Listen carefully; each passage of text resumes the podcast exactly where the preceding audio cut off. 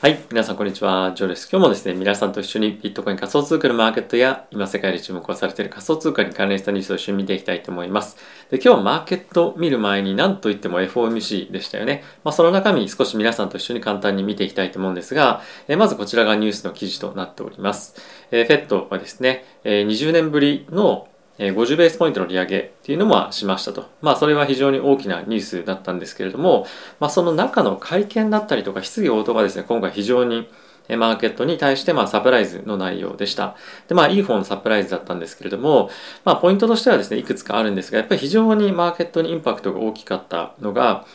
今後ですね、2回の、まず2つポイントとしてあるんですけれども、2回の FOMC にわたって、50ベースポイントの利上げをまずは今検討するでしょうと。でさらに今後利上げに関しては、まあ、物価上昇のあの局面だったりとか、まあ、状況を見てそのうちまあ25ベースポイントの利上げっていうところにまあ抑えていきますよというような発表がありました。でこれによって今後先行きとして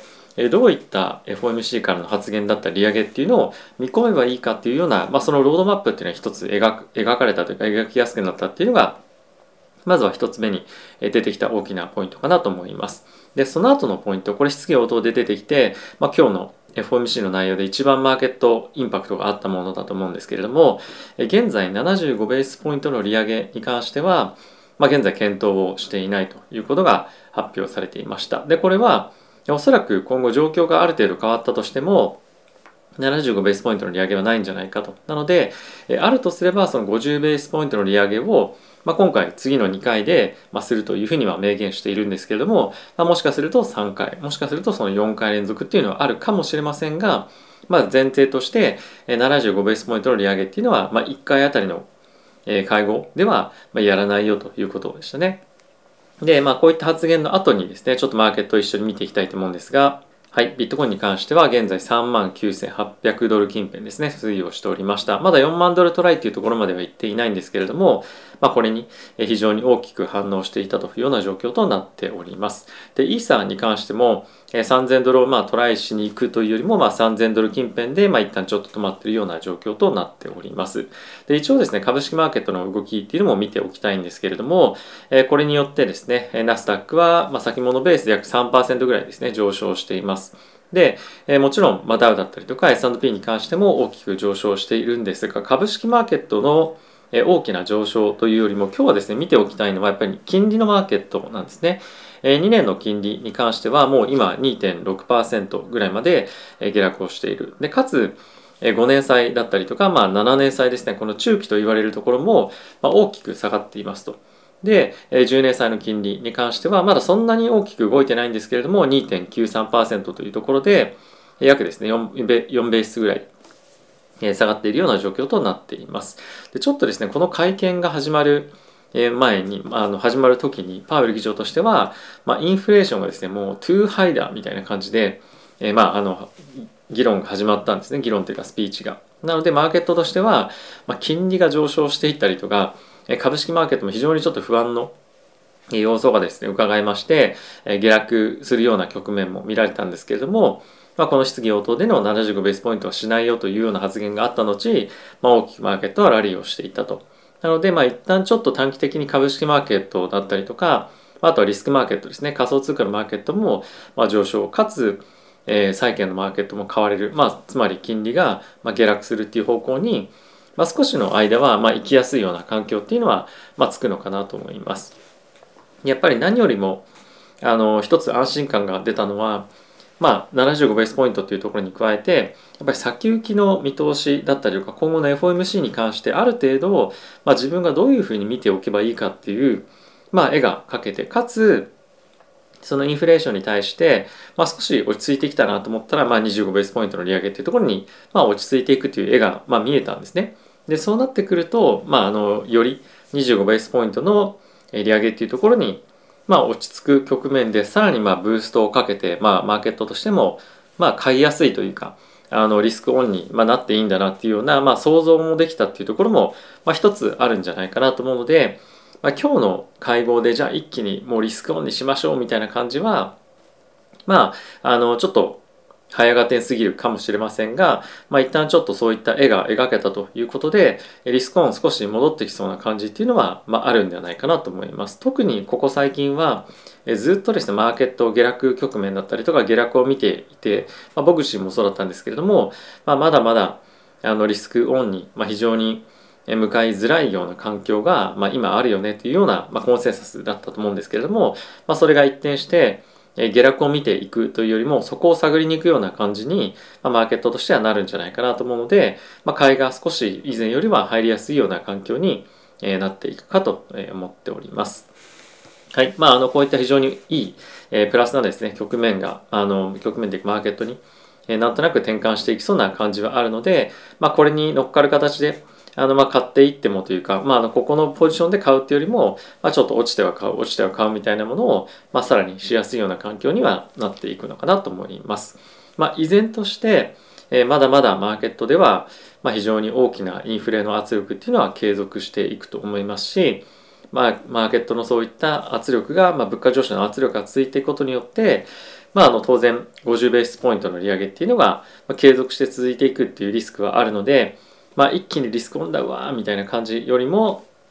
まあ、さっきも言ったように、まあ、そこを探りに行く形で、え落ちてを買い落ちてを買いっていうオペレーションを、まあ、していきやすい、まあ、そうしていってもまあいいかなっていうような、まあ、人がまあ若干増えていくというような環境にはなっていくかと思います。あとはですね、ちょっと一つ、あのー、今気になるニュースというのが、ま、いくつかあるんですけれども、まあ、これ今、ウォール・ストリート・ジャーナルとしては、まあ、先ほどのレートハイクの、ま、ニュースがあるんですけれども、まあ、こういったところに加えて、現在ですね、ま、EU が、ロシアからの原油の輸入ですね。これに関して、ま、完全に禁止をしましょうと。で、これをできるだけ早期に、ま、しましょうみたいな感じの、ま、投票をですね、ま、行いますと。で、まあ、今検討されているのは半年後にはもうロシアからの原油には頼らないようにしましょうと。で別の意見としては、まあ、1年半後とか、まあ、1年後からそういったのがいいんじゃないかみたいなことが議論されてるわけなんですけれども、まあ、そうなってくると遅くともやっぱり2年後にはロシアからの原油をもしくは天然ガスみたいなものを輸入しないというふうになるようであれば、まあ、やっぱりですね少なからず、まあ、そういったあのスパンの中でやっぱり物価上昇っていうのはやっぱり当然続いていってさらにそのロシアからの天然ガスだったり原油の輸入っていうのを、まあ、やめた場合、まあ、そこからも継続してやっぱり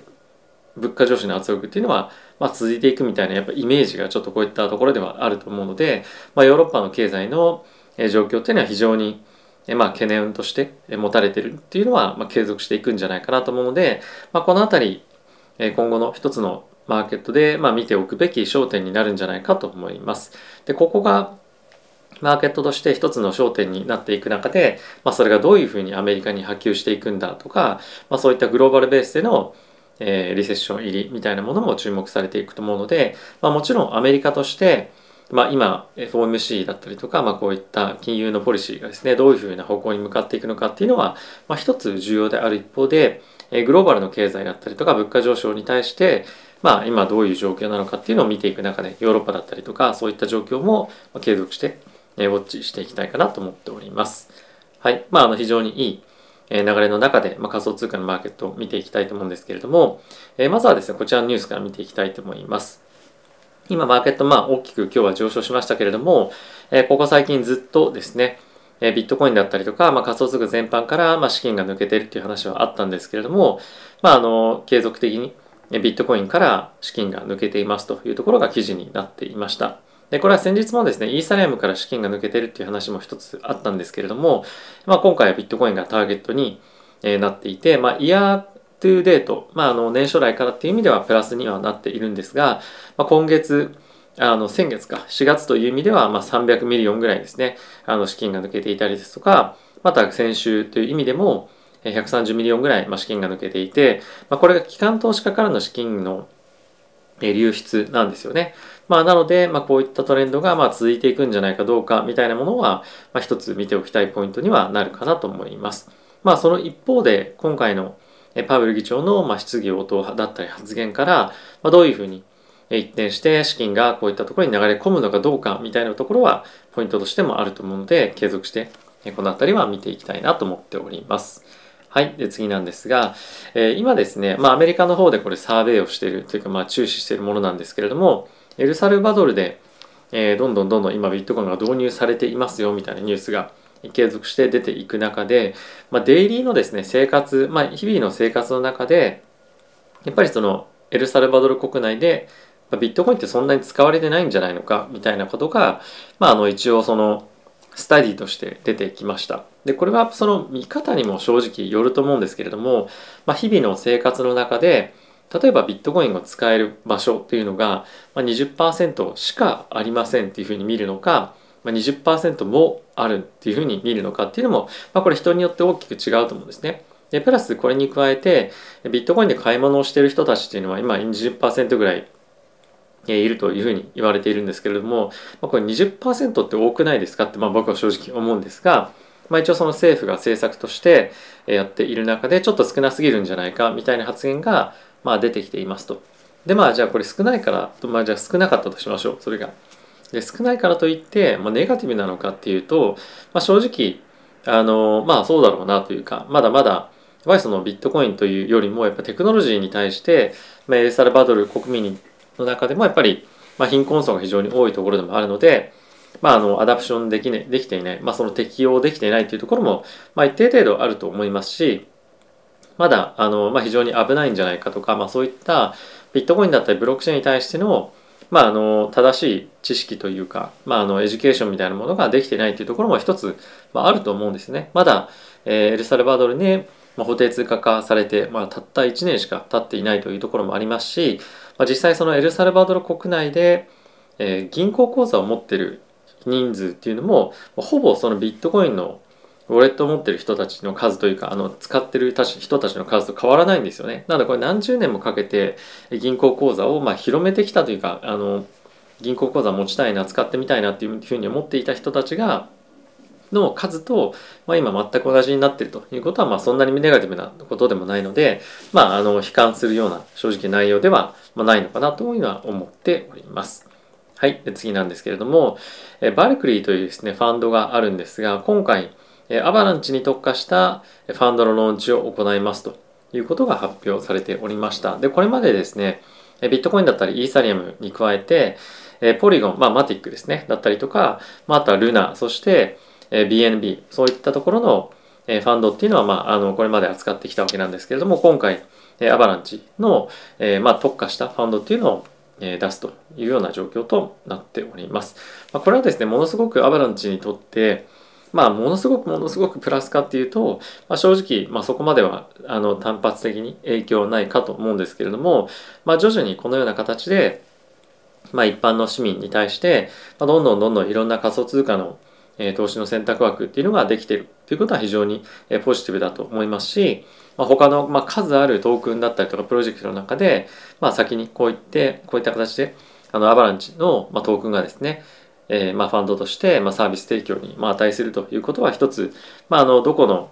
チェーンだったりとかどこのプロジェクトがま優位性があるかというところの一つのサインでもあると思うので、まあ、引き続きやはりこのアバランチのトークンについては注目が集まりやすいトークンに、えー、まあ、居続けるんじゃないかと思っております。はい。で次なんですけれども、え、先日ですね、フランスの方で、えー、今いろんなビットコイン関連のカンファレンスだったりとかブロックチェーン関連のカンファレンスありましたけれども、えー、その際にですねバイナンスがフランスに対して非常に、えー、この国がに関しては、まあ、ブロックチェーンに対してオープンだったりとか進んでるとか、まあ、そういった発言がありましたけれども、まあ、今回、えー、バイナンスに対してですねフランスがデジタル、えー、アセットトレーディングサービスの、えーまあ、ライセンスを、まあ、提供するというか、まあ、あのオペレーションをすることに対して、まあ、承認をしたというニュースが出てきております。でこれ何をできるかっていうと、まあ、あのいろいろあると思うんですが、まあ、下の方にも掲載してるんですけれども例えばそのカストディとか、まあ、カストディというのは資産の預かりですね、まあ、そういったものだったりとかあとはトレーディングツールの提供だったりとか、まあ、そういったまあ取引所として運営しても大丈夫ですよというようなあの承認になっています。なのでまあ晴れて、えー、法律的にも問題なく